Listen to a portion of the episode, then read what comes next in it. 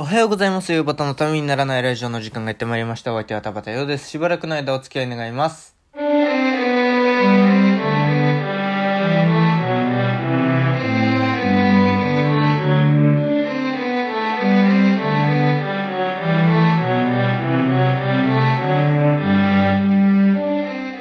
はい、改めましておはようございます。田畑ようです。えー、10月の9日金曜日でございます。えー、なんか随分と寒くなってきましたね。えー、いかがお過ごしでしょうか？という感じですけども。えー、ちょっとね、昨日、あのー、まあ、ずっと家にいたんですけども、まあ、いろいろあったんですけど、えー、もうなんかその、ちょっと忙しいから、忙しいというかね、やることがあるからっていうんで、母が、あの、ちょっとご飯作ってって言ってきたので、あ、はいって言って、なんかスープを作ればいいよ、いいよって言ってくれて、じゃあなんかスープ作ろうって言って、で、なんかその、あの、母がね、このスープ作ってっていうのがあったので、えー、まあそれを作って、作ってたんですけども、で、そしたらなんか、あの、小6の妹が、あの、横でずっと歌ってるんですね。あのー、キングコングの西野昭弘さんが書いた、あの、煙突町のプペルっていう絵本。で、まあ、この12月の25日公開で映画になってますけども、えー、まあ、それのね、歌をね、歌ってるんですよ、ずっと。で、それでこっちで、あの、私がね、あの、その、プペルのね、プペル曲があるんですね。西野さんの絵本って全部曲があって。で、その、曲があったんで、曲をかけて、で、やってたんですけど、あの、なんか母が、あの、あんまり見せないでねって言ってきたので、じゃあ、と言って、あの、その、読んでって言って、あの、持ってるので、本を。あの、まず、あの、台所で読んでもらったんですよ。そしたらもうとにかく淡々と、なんとかなんとかでした、なんとかなんとかでしたって読んでるんですね。で、最後のところで、えー、会いに来てくれたんでネタはちゃん、おしまいっていう、それでもなんか、せり、泣けるセリフでは泣けるっていうことがよくわかりました。今日もよろしくお願いします。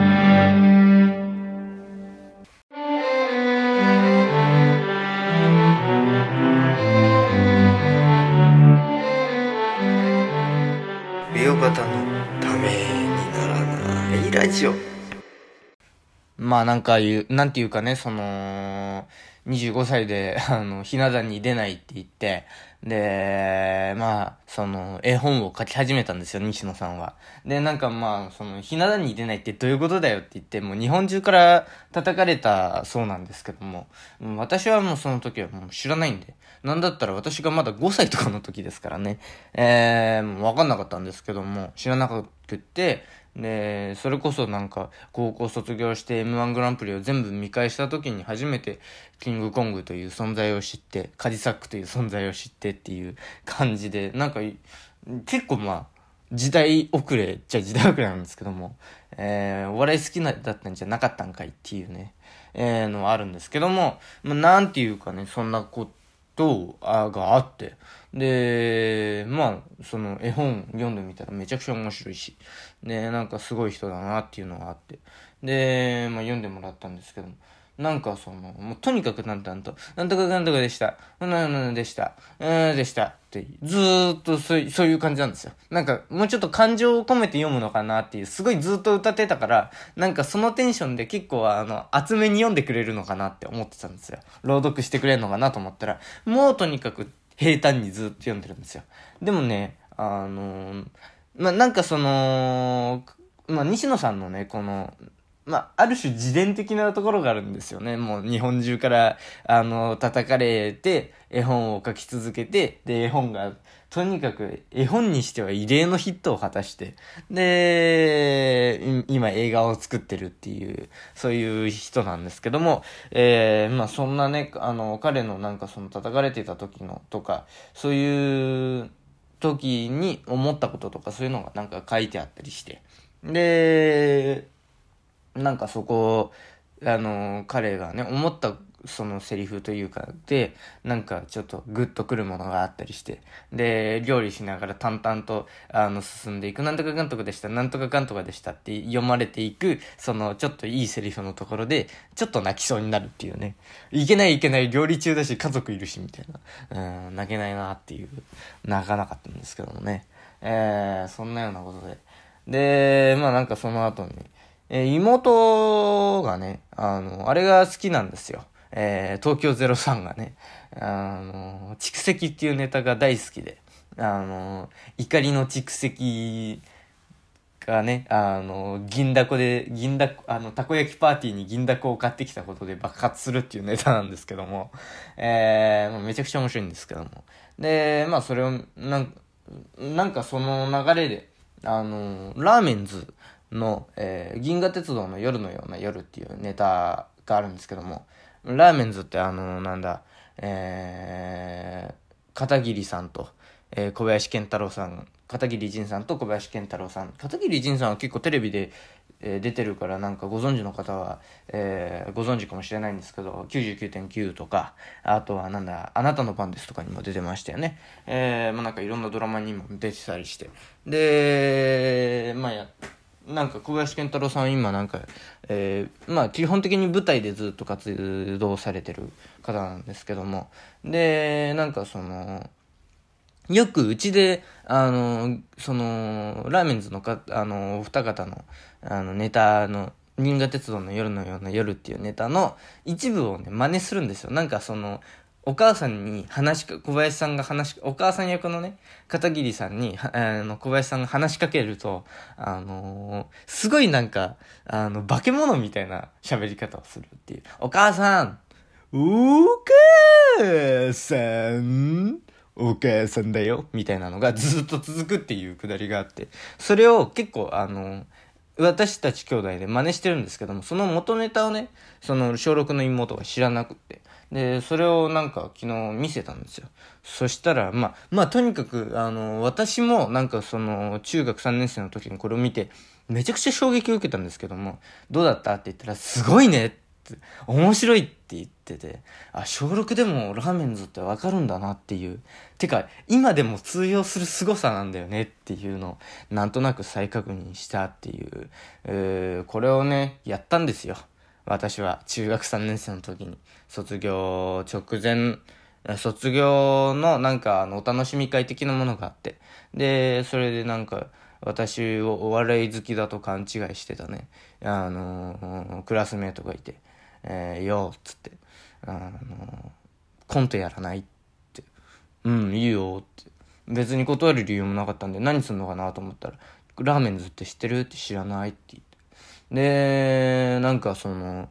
銀河鉄道の夜のような夜っていうね。まあ、とにかくグ、あの、ググったらあの YouTube にあるんで、公式であるんで見てほしいんですけども、すごいネタです。ね、まあ見てほしいんですけども、まあこう、それを、で、私も衝撃を受けて、おもし、すごく面白くてやって。で、その時ラーメンズがどのくらいすごいのかって知らなかったんですよ。なんかすごいなんかインディーズ系だと思ってたんですけども、なんだったら、おぎやはぎとバナナマンと一緒にライブやってるっていう、とにかくすごい人たちだったっていうね、えーのがあって、ああらまあっていう、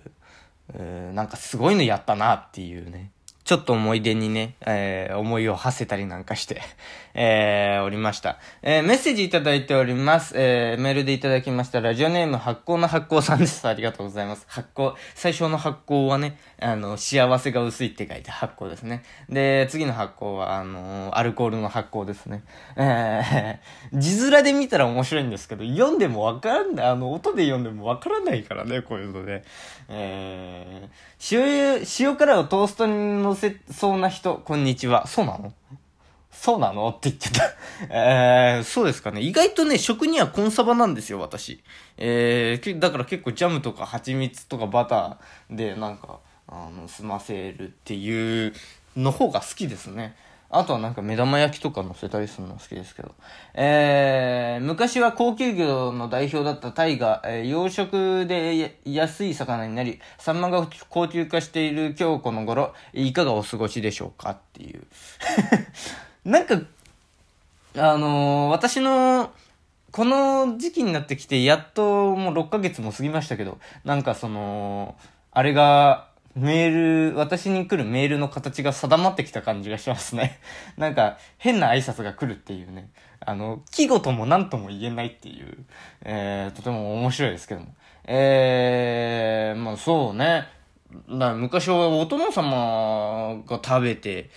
るような魚です。お殿様も一箸つけて、で、代わりを持てみたいな、そういう、なんだったら、あの、食べないみたいなこともあったみたいな、そういう魚の代表ですもんね、タイってね。で、なんか本当になんかおめでたいことがないと、みたいな、そういうイメージ。未だに私ありますけどね、あ、そうなの？養殖で安くなってるんですね。で、サンマ、サンマ高級化聞いてますよ。で、だし、なんか油も落ちててね、えー、一度今年食べたんですけど、まあ、なんか油が乗ってないなっていう感じで。でも私サンマ大好物なんでね、えー、もうちょっと食べ、今年のうちに食べたいな、なんていうふうに思いますけども。えー、世間には腐ってもタイという言葉がありますが、腐った魚に価値はないと思います。洋端さんはどう思いますか？ということで。えー、まあ確かにね、えー、まあなんかその腐ってもタイっていう、それくらいのなんかその、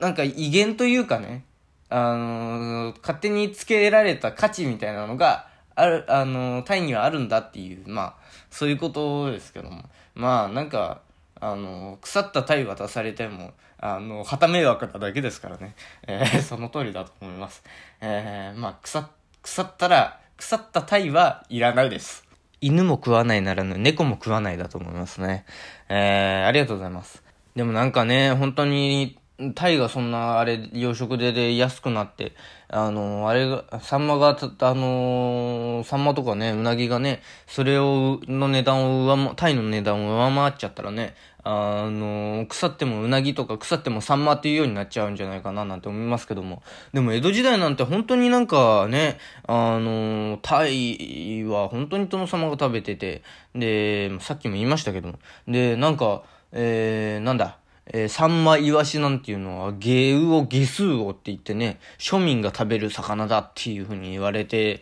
たぐらいなもんですから、まあそれが、それありきで、まあ目黒のサンマっていう話なんですけども、えー、まあなんか、えー、まあそういう時代もあったっていうか、もうなんかここ数百年数百年も経ってないのかな？まあ数百年なんだろうな。数百年ってことにしましょう。で、なんか随分、うー変わっちゃったなっていう1005で、開港しても160年くらいになりますか。港を開けてね。106、106、7、だから、もう、まあ、本当に200年くらいですよね。200年くらいでこんな時代って変わるんだなっていうのはすごいなんか、そう考えるとなんか、えー、なんか歴史って短いなというか、短いような長いようなっていう感じはしますね。でもよくよく考えたらあれですよね。あの、サンマってただでさえ匂い強いから腐ったら相当強くなるんでしょうね。そう考えるとなんか腐ってもサンマとは言いづらいですよね。腐っちゃったらぽいですよね。もうなんだったら別の袋に入れて、で、袋に入れて、そのまんま、あの、ゴミ置き場に持っていきたいですね。あんま家の中に置いておきたくない感じがしますね。ためにならないラジオ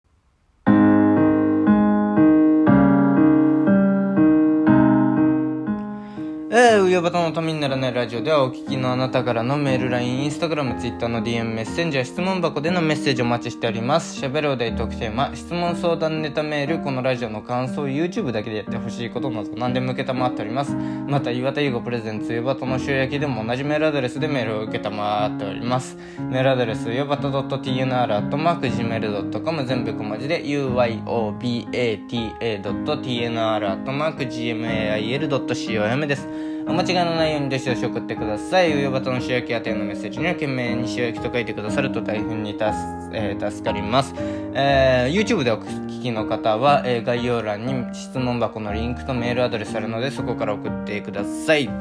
えー、ということでね、えー、なんかその、煙突町のプペルが公開するっていう12月25日は多分私はえー、クリスマスなのに映画館に一人で行ってると思います。えー、もし一緒に行ってくれる人がいたら募集しようかな。えー、いや、それくらいなんか楽しみというか、別にそれはリアルが充実してないんじゃなくて、むしろこれに行くことが私にとっては多分リアルが充実してるっていうことになると思います。誰かと一緒に、あの、下手に誰かと一緒にいるよりね、えー、強がりを言ってみました。えー、でもなんかね、あのなんかちょっと元気が出る本なんですよ。元気が出る話なんですよ。煙突町のプペルって。なので、えー、まあそのちょっとなんか